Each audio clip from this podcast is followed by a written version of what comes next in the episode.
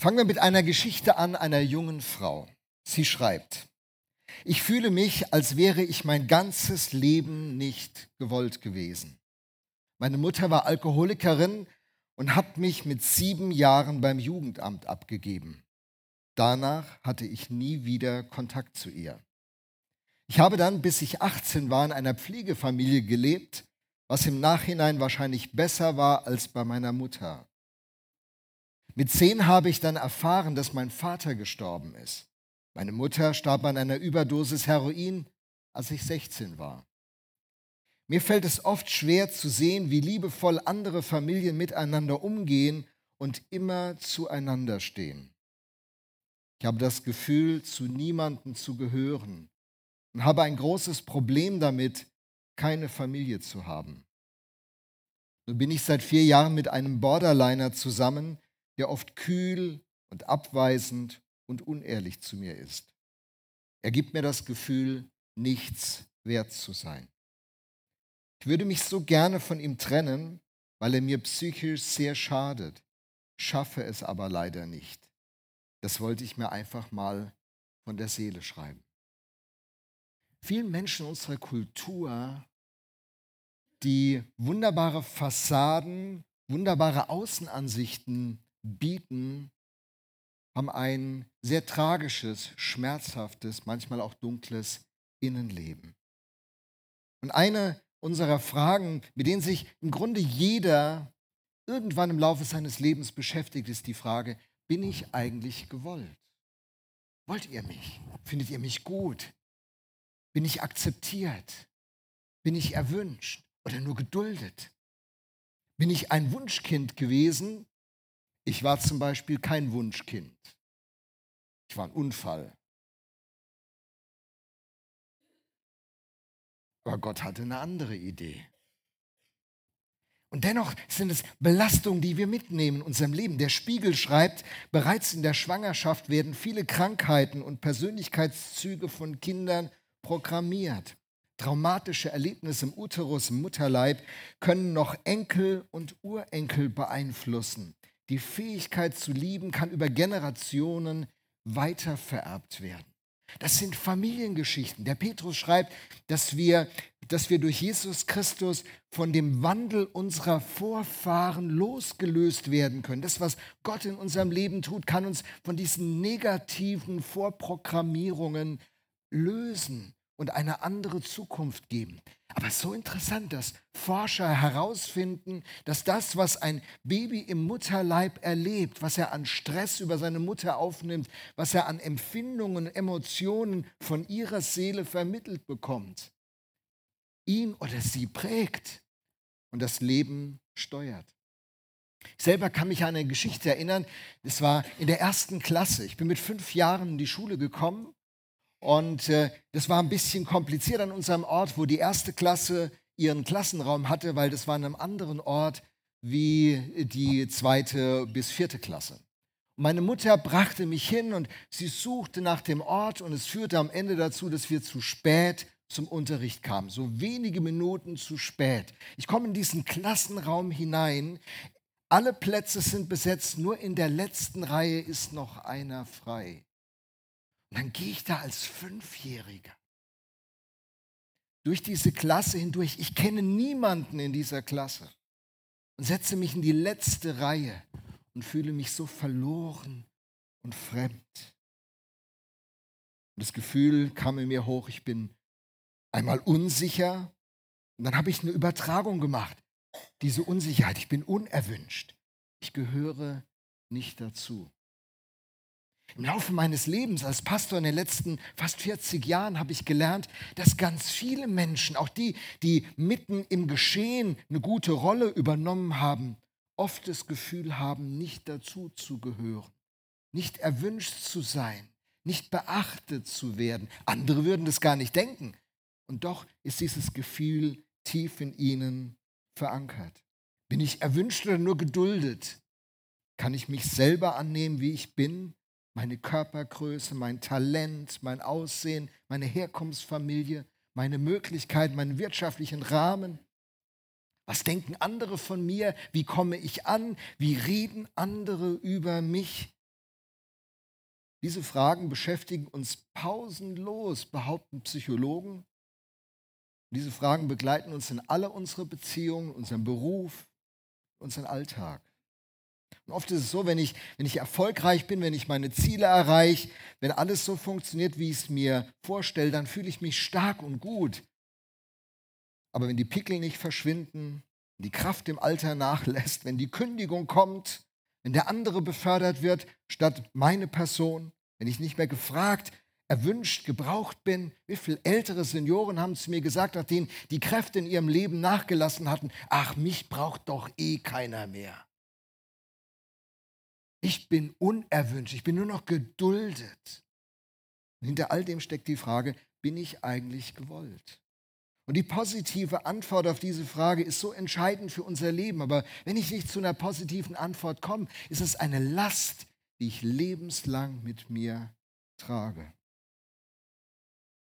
Und genau in diese Lebenssituation kommt nun Gott. Manche denken ja, das Thema Gott wäre so ein Thema für Kirche, für Sonntags, für Leute, die irgendwie so ein bisschen ein frommes Gen haben, so irgendwie religiös halt sind. Aber genau das Gegenteil ist wahr. Gott kommt mitten in unser Leben. Er kommt mitten in diese Fragen hinein. Und die Antworten, die wir in Gottes Wort finden, in der Bibel finden, sind Antworten genau in diese Lebenskontexte hinein. Gott spricht in unsere Seele. Er holt uns genau dort ab, wo wir stehen, mit dem Wunsch, uns zu berühren, den Arm zu schließen, Worte der Heilung zu sprechen, Würde und Wert zu vermitteln und Zukunft und Hoffnung zu geben. Das ist das Herz Gottes.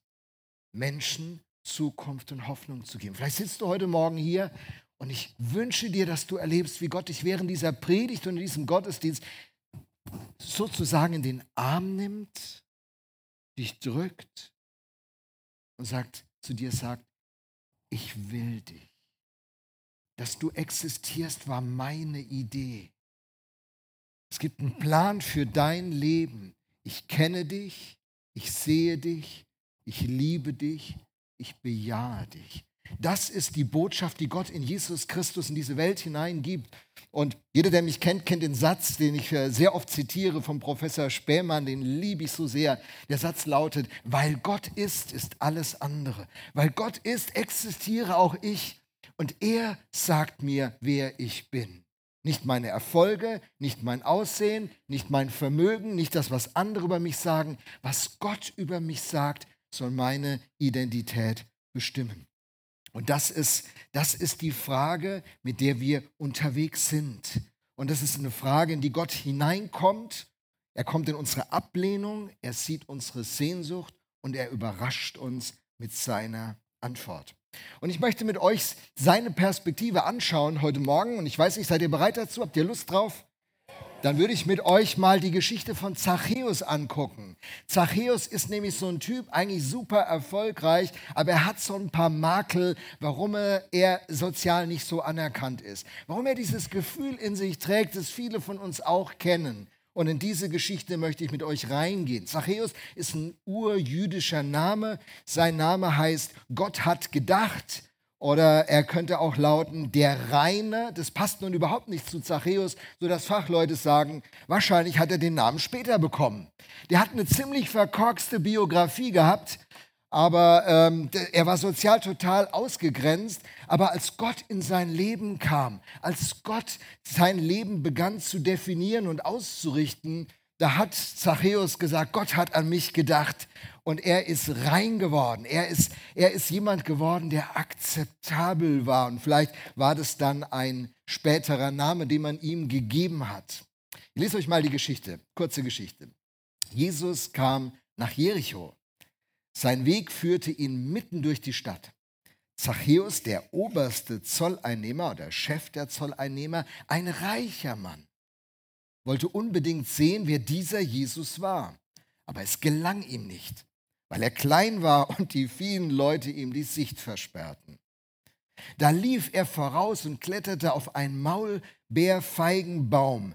Jesus musste dort vorbeikommen und Zachäus hoffte, ihn dann sehen zu können.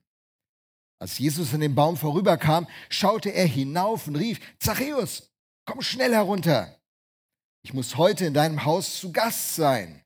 So schnell er konnte, stieg Zachäus vom Baum herab und er nahm Jesus voller Freude bei sich auf. Die Leute waren alle empört, als sie das sahen. Wie kann er sich nur von solch einem Sünder einladen lassen? sagten sie. Zachäus aber trat vor den Herrn und sagte zu ihm, Herr, die Hälfte meines Besitzes will ich den Armen geben.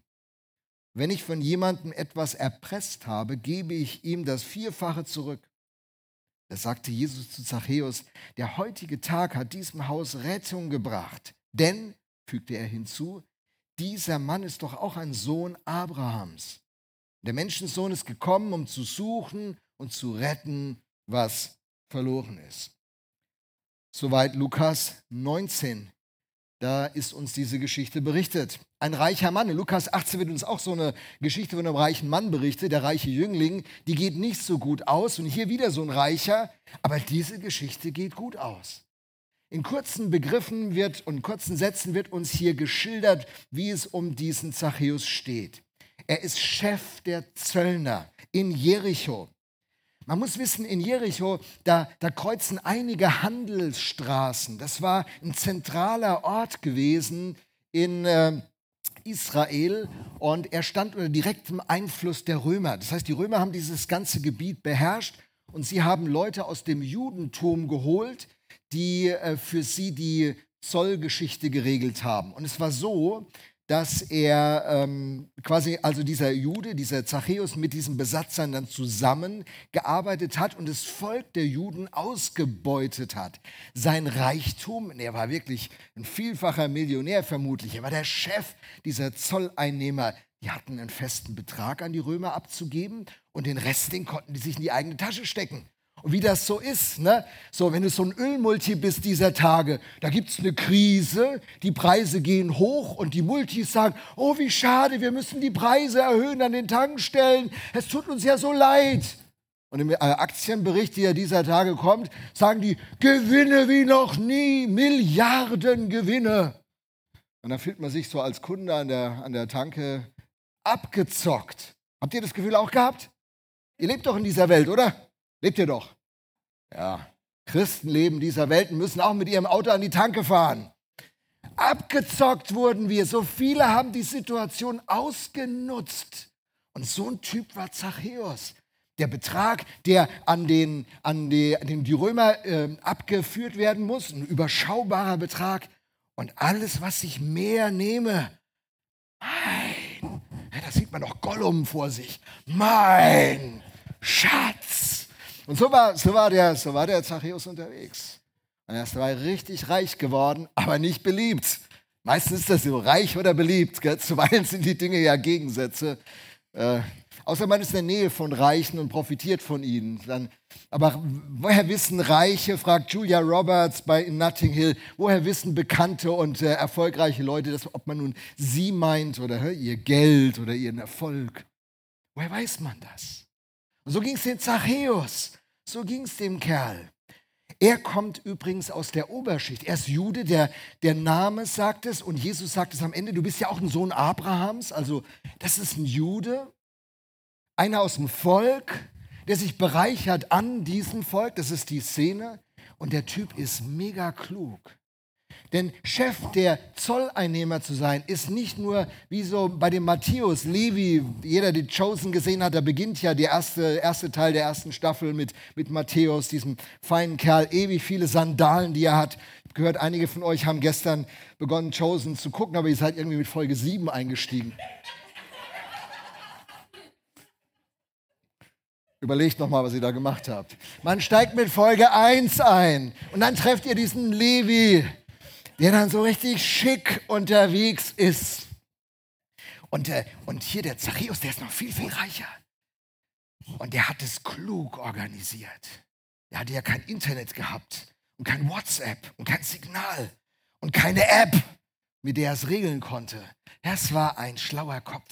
Er gehörte zur Oberschicht. Er war sehr gebildet und hochintelligent mit Organisationstalent, sagen die Experten, die sich mit dem Text beschäftigt haben. Und er war machtbewusst. Und er war skrupellos. Er war skrupellos.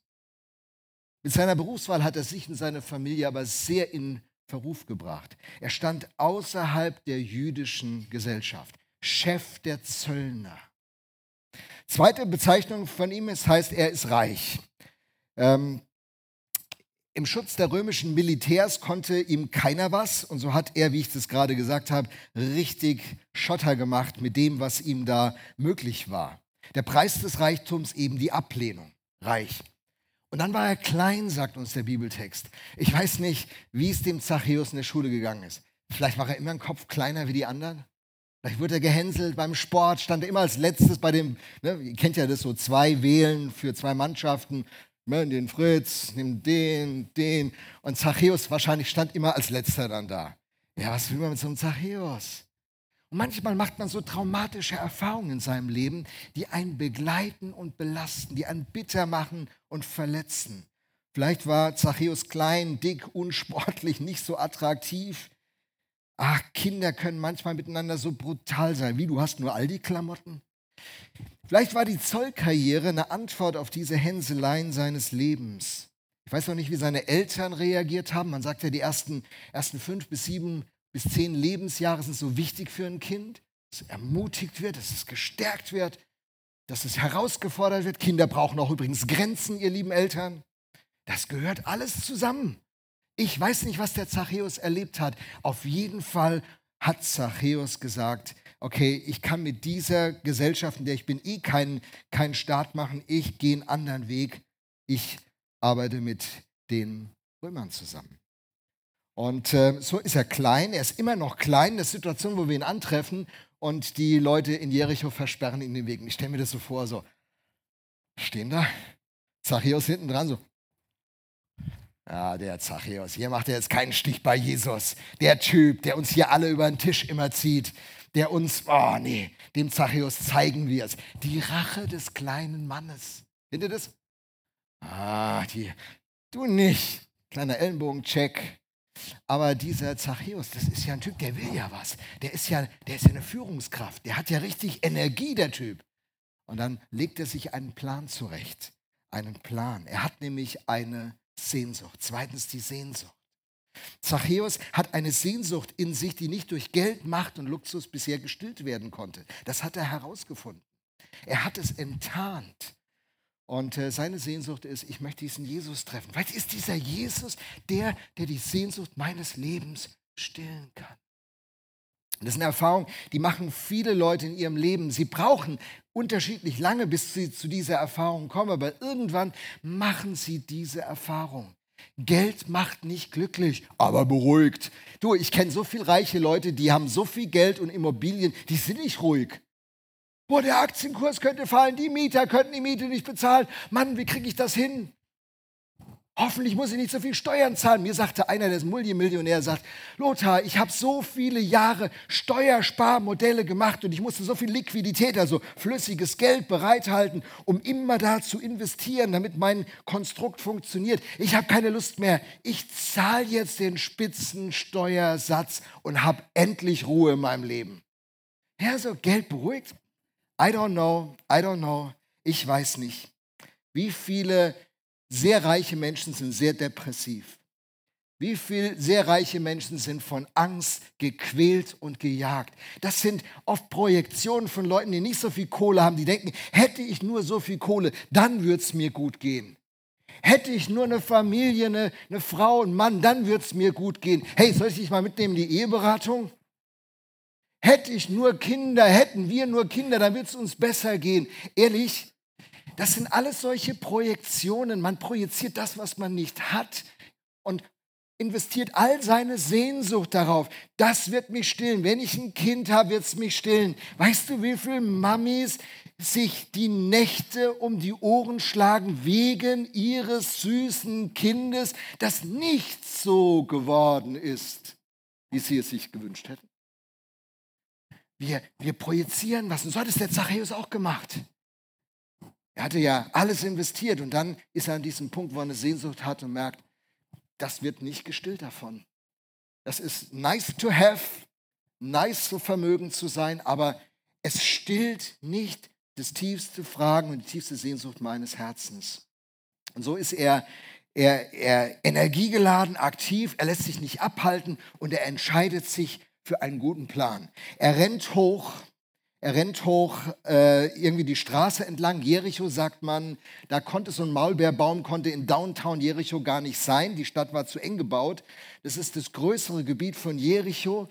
Er, er legt sich die Strecke zurecht und dann rennt er los und findet einen Maulbeerbaum. Das ist nicht so ein Strauch, sondern Maulbeerbaum, der hier im griechischen Grundtext erwähnt wird, ist ein Baum, der bis zu 15 Meter hoch werden kann, der eine Krone hat, die etwa 20 bis 25 Meter ausladend ist und der sehr einfach zu besteigen ist. Und der ist sehr belaubt, das ganze Jahr ist er quasi belaubt. Und da springt dieser Zachäus hoch und versteckt sich und hofft und hofft, ähm, Jesus zu treffen. Wisst ihr, das ist ein ziemlich peinlicher Akt, der hier passiert. Ich weiß nicht, das kriegen wir von unserer Kultur nicht so schnell erfasst, was hier passiert. In unserer Kultur sind die Werte von Freiheit und von Gerechtigkeit sehr hohe Werte. Wir kämpfen um unsere Freiheit, wir wollen Gerechtigkeit, wir setzen Untersuchungsausschüsse ein. Uns ist das in unserer Kultur extrem wichtig. In der Kultur hier von Zachäus sind es andere Werte, die sehr hoch geschätzt werden. Es ist der Wert von Ehre und Würde. Ein, ein mächtiger Mann, der bewegt sich würdevoll, der schreitet, der rennt nicht. Er hat eine Ehre, die Ehrkultur. In dieser Schamkultur, das sind, das sind wichtige Faktoren. Und dass er auf so einen Maulbeerbaum äh, hochklettert, das ist, das ist peinlich.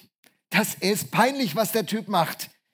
Man fragt sich, wie sehr hat er sich gewünscht, diesen Jesus zu sehen. Wie sehr ist diese Sehnsucht in seinem Leben und seine Hoffnung, dass dieser Jesus das Loch seines Lebens stopfen könnte, dass weder Geld noch Familie noch Kinder noch ein Partner noch Reisen noch ein Wohnmobil, um ans Nordkap zu fahren, um das auch zu erwähnen, ähm, stillen kann. Nichts, nichts kann es stillen. Und so in der Ehrkultur, setzt er seine Würde aufs Spiel. Er klettert auf diesen Baum. Peinliche Situation. Hey, Zachäus, wieso machst du dich zum Gespött von Jericho? Das spricht sich rum rasend schnell, auch ohne Bildzeitung. Er will Jesus sehen und dafür riskiert er alles. Und ähm, die Frage ist, wird Jesus ihn beachten? Ich meine, die Juden sind das Volk Gottes. Der hat die Juden ausgebeutet, der hat ein Leben geführt, das ist unmoralisch. Der ist ein Lügner, ein Betrüger, Betrüger hat, hat sein eigenes Volk betrogen, seine eigene Familie betrogen und ausgebeutet. Wird dieser heilige Jesus sich mit diesem Zachäus abgeben? Dann kommt Jesus die Strecke entlang und dann kommt es zu dieser Überraschung. Tatsächlich kommt es zu dieser Begegnung. Und das finde ich so interessant für, für alle, die, die denken immer, ähm, weißt du, nicht menschlich was machen. Gott wird die Dinge lenken. Zachäus bringt uns auf eine andere Spur. Zachäus hat einen klaren strategischen Plan. Er handelt nach Plan. Er legt in sich zurecht. Er wird aktiv. Er überwindet die Widerstände. Er ist nicht passiv seiner Situation. Er wird nicht zum Opfer seines Lebens und Umstände und Körpergröße, sondern er übernimmt Verantwortung, dieser Zachäus. Und dann ist er in diesem Maulbeerbaum. Weil Zachäus Verantwortung für sein Leben genommen hat, ist er nun auf diesem Maulbeerbaum. Ganz interessant. Und dann kommt dieser Jesus, diese göttliche Führung. Jesus, hast du gewusst, dass der Zachäus da ist? Hast du deine, deine Route entsprechend geplant? Wie kommt das? Und normalerweise sind ja so bekannte Leute, Jesus von Tausenden umringt. Äh, normalerweise achtet man da nicht so auf den Einzelnen. Wenn du in ein großes Konzert gehst von einem großen Künstler, dann denkst du, oh, da ist der Robert. Oh, hi Robert. Das, das wird nicht passieren. Vor allem, wenn du ein ganz bekannter Typ bist und du bist, äh, wirst übersehen. Dann kommt Jesus, die ganze Entourage, seine ganze Begleitung, alles sind dann da. Und dann bleibt Jesus stehen und guckt nach oben. Und dann sieht er diesen Zachäus. Wow, Jesus kommt genau da vorbei und sieht ihn genau. Jesus sucht und findet Zachäus im Baum. Was für eine Überraschung. Der, Zachäus ist total begeistert über das, was gleich passiert. Die Frommen sind total verärgert über das, was passiert. Der, der Zachäus hat es nicht verdient. Jesus hat sich eine Adresse geirrt. Bei dem verhasstesten Mann von Jericho. Ich will in dein Haus einkehren, sagt er zu ihm. Komm schnell runter, ich muss zu dir nach Hause. Da steht im griechischen Wort äh, ein Wort, das heißt, ich will bei dir übernachten. Und wenn in der Kultur einer sagt, ich will mit dir essen und bei dir sein, dann ist es ein Ausdruck davon, ich will dein Freund sein. Ich will dein Freund sein. Er bietet ihm Freundschaft an und Jesus sagt zu ihm, dadurch, du bist gewollt. Du bist bei Gott gewollt. Die anderen lehnen dich hier alle ab, aber du bist bei Gott gewollt. Und äh, ich möchte bei dir übernachten. Das ist ein Verb, das im, im Griechischen dann äh, die Grundlage bildet für das Wort Herberge. Das ist auch so interessant. Jesus nimmt an zwei Stellen Herberge, in der Krippe und bei Zachäus. Jesus nimmt Herberge in der Krippe in einer unwürdigen Situation und bei Zachäus, bei einem unwürdigen Mann. Wenn du dich unwürdig fühlst, wenn du dein Leben anschaust, das Gefühl hast, so, boah, mein Leben müsste anders sein, ich bin zwar Christ oder ich bin noch kein Christ, irgendwie, was könnte Gott mit mir schon machen? Hey, Gott kommt in diese Welt und er geht nicht in die Paläste, er geht in die Krippe und er geht zu Zachäus. Er will zu dir kommen. Egal, was in deinem Leben gelaufen ist. Egal, was andere über dich sagen. Die Frommen zerreißen sich das Maul. Was ist das für eine Situation? Gott begegnet einem Menschen und die Frommen haben nur Argumente, warum das ein großer Fehler ist. Das ist der Unterschied zwischen Religion und christlichem Glauben. In Religion geht es darum, was du leisten kannst, was du tust, was du darstellst. Im christlichen Glauben geht es darum, was Gott leisten kann, was Gott tun kann, was Gott darstellt. Und es ist so befreiend. Gott öffnet einen Lebensraum für ihn. Und das erinnert mich an Jesaja 43, 1 und 2. Da heißt es: Fürchte dich nicht, denn ich habe dich erlöst. Ich habe dich bei deinem Namen gerufen, du bist mein. Und wenn du durchs Wasser gehst, will ich bei dir sein. Und wenn du durch Ströme gehst, sollen sie dich nicht ersäufen. Wenn du ins Feuer gehst, wirst du nicht brennen. Und die Flammen, die Flamme wird dich nicht versengen. Dieser Text sagt, hey, Schwierigkeiten kommen, Herausforderungen kommen, Dinge kommen, auf die du keinen Einfluss hast und die dich in äußerst gefährdete Situationen bringen. Es ist nicht zu verhindern, es ist ein Teil des Lebens in dieser Zwischenzeit. Die Welt ist seit Golgatha, seit Jesus gekommen und für uns gestorben ist, nicht mehr die Welt, die sie war, aber sie ist noch nicht die Welt, wie sie sein wird. Wir leben in dieser Zwischenzeit. In dieser Zwischenzeit passieren schreckliche Dinge. Auch Menschen, die, die keine Fehler quasi gemacht haben, die versuchen ein gutes, ein aufrichtiges Leben zu leben, machen dunkelste Erfahrungen. Aber wenn diese Erfahrungen kommen, sagt Gott, ich bin bei dir. Ich war bei dir. Ich habe dich beobachtet, wie du, wie du ungerecht behandelt wurdest, wie Menschen dir über dein Gesicht gefahren sind, übertragen oder buchstäblich. Ich habe gesehen, wie du abgelehnt worden bist. Ich habe gesehen, wie Leute dir vermittelt haben, du bist es nicht wert. Du bist ein Versager, du versagst nicht, du bist ein Versager. Ich habe gehört, wie die Menschen dir das gesagt haben.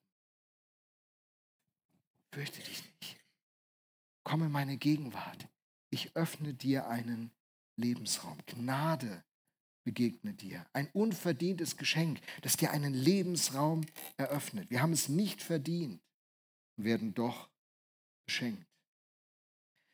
Wisst ihr, es gibt zwei Arten, wie wir unser Leben gestalten können. Wir können entweder sehr moralisch sein, uns an Gottes Gebote halten und guter Christ sein und alles richtig machen und äh, immer alles da ordentlich regeln. Oder wir können sagen, mich juckt das alles nicht, werde ein Rebell, ich lebe wie ich will, alle können mir den Buckel runterrutschen, mir doch egal. Der, der Moralist wird ein stolzer Mensch werden. Und der Rebell wird genauso stolz sein, ihr blöden Spießer. Beides Wege, die uns nicht zum Leben bringen. Der Weg, der uns zum Leben bringt, ist der Weg der Gnade. Beschenkt werden unverdienter Art. Gnade annehmen lassen. Und mit Gnade haben wir ein Problem. Wer will schon gerne ein Gnadenbrot essen? Ich will das, was mir zusteht. Ich will nicht von deiner Gnade leben. Wenn wir auf Hochzeiten als Familie eingeladen wurden, meine Herkunftsfamilie, meine Eltern haben meine Eltern immer gefragt, wo feiern die? Wie viel kostet das Menü? So groß muss das Geschenk ausfallen. Wir dürfen nichts schuldig bleiben. Wir sind zutiefst geprägt mit dem, ich darf niemandem was schuldig bleiben. Und Gnade bedeutet, nichts habe ich zu bringen. Ich bin abhängig. Die Fähigkeit, die in meinem Leben gebraucht wird, ist, mich beschenken zu lassen. Und genau das macht dieser Zachäus. Die Frommen empört, aber der Zachäus ist begeistert. Gnade ändert alles. Wenn du wissen willst, wie sich dein Leben zum Guten verändern kann, dann ist das die Antwort. Gnade ändert alles. Gnade ändert einfach alles. Und diese Gnade, die führt zu einer fantastischen Auswirkung. Zachäus, der diese Gnade von Gott erlebt, wird auf einmal innerlich so berührt, dass sein Herz weich wird. Barmherzigkeit bekommt äh, eine tragende Rolle, eine völlig neue Rolle in seinem Leben. Er verschenkt die Hälfte seines Besitzes. Ich meine, der Kerl war immer noch reich, der war mehrfacher Millionär, der hat die Hälfte weggegeben, der war immer noch Millionär. Gott hat kein Problem damit, dass wir Geld haben, sondern er verändert unser Verhältnis zum Geld und Geld bekommt eine neue Rolle in unserem Leben. Barmherzig. Er ist ein barmherziger Typ, auf einmal dieser Zachäus. Und das Thema Gerechtigkeit wird ein interessantes Thema in seinem Leben. Ihm ist es wichtig, dass die Dinge in Ordnung kommen, gerade gezogen werden. Alle, die er betrogen hat, die wird er entschädigen, sagt er. Im Alten Testament heißt es, wenn du, wenn, wenn du in so eine Situation kommst, dann sollst du das, was du geklaut hast, zurückgeben und ein Fünftel noch dazu. Also Schaden plus 20 Prozent. So ist das Gesetz des Mose. Schaden plus 20 Prozent. Und dann gibt es zwei, drei Stellen, im Alten Testament, da heißt es, dass du das Vierfache zurückgeben sollst. Und Zachäus kennt diese Stellen. Der war offensichtlich bewandert im Alten Testament. Der hat sich gut ausgekannt. Der sagt, ich will nicht nur diese 20 Prozent zurückgeben. Ich habe Gnade erlebt. Mein Leben ist so berührt. Ich will das Vierfache zurückgeben. Schaden gut machen plus 300 Prozent Aufschlag. Gottes Gnade bewegt einen Menschen wie sonst nichts. Gnade ändert alles. Diese Gnade im Leben von Zachäus besiegt seine Gleichgültigkeit, seine Selbstgerechtigkeit und seinen Egoismus. Der Geist Gottes zeigt mir, während ich hier predige, dass, äh, dass eine ganze Reihe Leute hier sitzen, Du spürst, ich bin stumpf geworden. Es ist so viel passiert. Ich empfinde nichts mehr. Mich berührt nichts mehr. Mich berühren Menschen, die mir eigentlich nah sind, die berühren mich nicht mehr. Situationen auf der Arbeit, Ungerechtigkeit, mich berührt es gar nicht mehr. Ich bin gleichgültig geworden. Ist mir alles zu viel. Und tief in deinem Herzen sehnst du dich danach, ich möchte diese Gleichgültigkeit loswerden. Ich möchte wieder jemand sein, der empfindet, der spürt, der lebt, der Leidenschaft hat, der sich hingibt. Ich möchte mein Leben in seinem Potenzial entfalten. Ich möchte von innen heraus aufleben. Aber da ist diese Gleichgültigkeit. Und andere zeigt mir der Geist Gottes, die sitzen hier völlig selbstgerecht. Ja, Pastor, hab ich, ist so, alles klar, perfekt, klasse, wunderbar, bin genau so, alles, alles gut. Danke für die Info heute. Habe ich schon gewusst. Du, ich hätte noch ein paar Stellen gehabt, die müssen wir noch ein bisschen genauer noch auslegen. Da hast du nicht sorgfältig genug gearbeitet, Pastor, aber bei der nächsten Predigt siehst du es klar. Du bist total selbstgerecht geworden.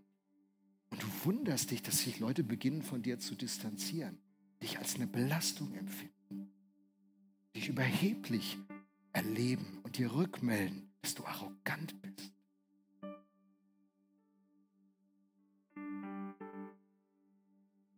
Und Gott erreicht dein Herz nicht mehr.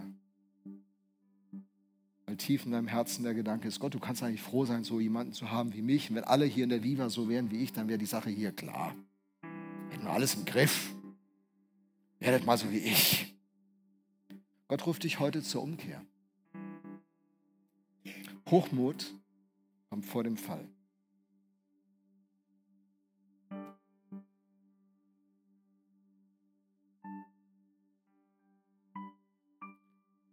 Und in der Tat macht mir der Geist Gottes deutlich, dass er noch zu einer dritten Gruppe sprechen möchte.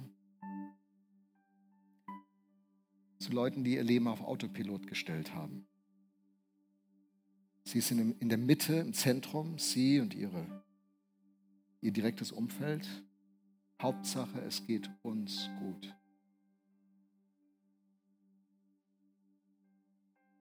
Gott sagt ja heute Morgen, dieser Welt geht es nicht gut.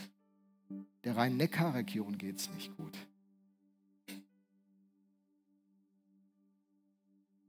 Menschen aus den über 100 Nationen, die hier in dieser Stadt leben, geht es nicht gut. Kindern geht es nicht gut. Mein Herz ist bewegt über Menschen, die in Not sind. Du sollst mein Mund werden meine Hand werden. Ich habe dich beschenkt, du bist reich geworden, damit du geben kannst, damit du nicht alles für dich brauchst. Ich möchte dein Herz erreichen.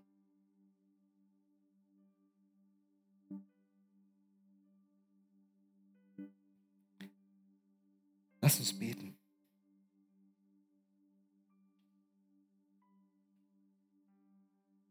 Jesus, danke, dass du auf der Suche nach jedem von uns bist. Egal, ob wir die, die bekanntesten Frommen hier an diesem Platz sind oder ob wir Leute sind, die auch keinen Plan von nichts haben. Jeder von uns ist dir unendlich wichtig. Du bist auf der Suche nach uns. Du suchst uns. Wenn du uns findest, dann sagst du uns, egal was dein Ausgangspunkt ist, du bist gewollt. Ich habe nach dir gesucht. Du bist mir so wichtig. Du bist dabei, verloren zu gehen. Möchte dich finden. Ich möchte dich retten. Ich liebe dich. Ich will dich. Ich habe eine Ewigkeit geplant, die deine Bestimmung ist. Ich will mit dir für immer zusammen sein. Du bist dabei, verloren zu gehen.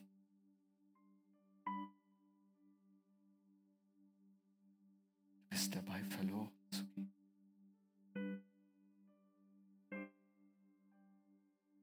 Möchte heute in dein Haus kommen. Ich möchte dich retten. Ich möchte die Gleichgültigkeit deines Lebens wegnehmen. Sie tötet dich. Du stirbst, obwohl du noch am Leben bist. Ich will deine Selbstgerechtigkeit von dir nehmen. Sie betrügt dich. Du wirst vor mir nicht bestehen können.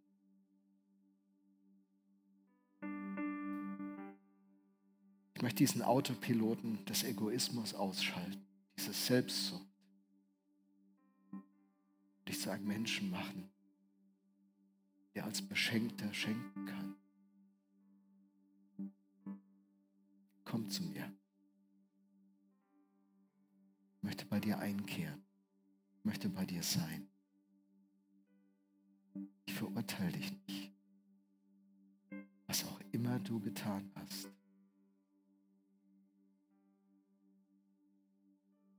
Lass dich von meiner Gnade berühren. Sie verändert dein Herz. Sie verändert deine Gegenwart. Sie verändert deine Zukunft.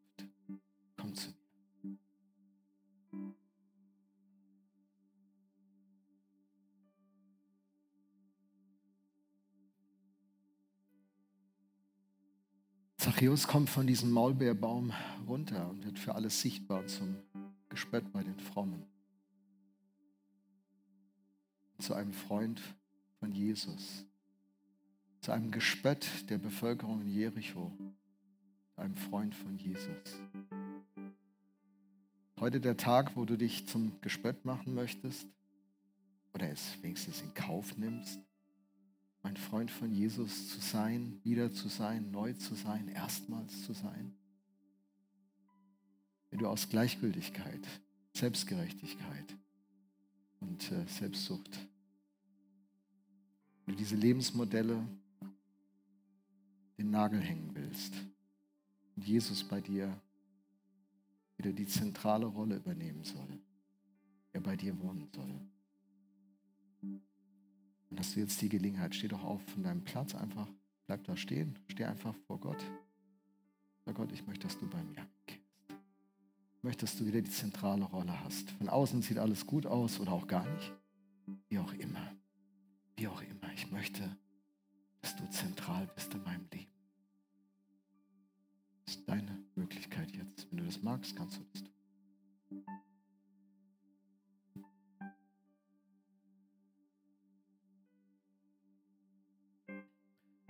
Stehe vor dir und andere auch, wollen dir einfach sagen, kehr du ein bei uns.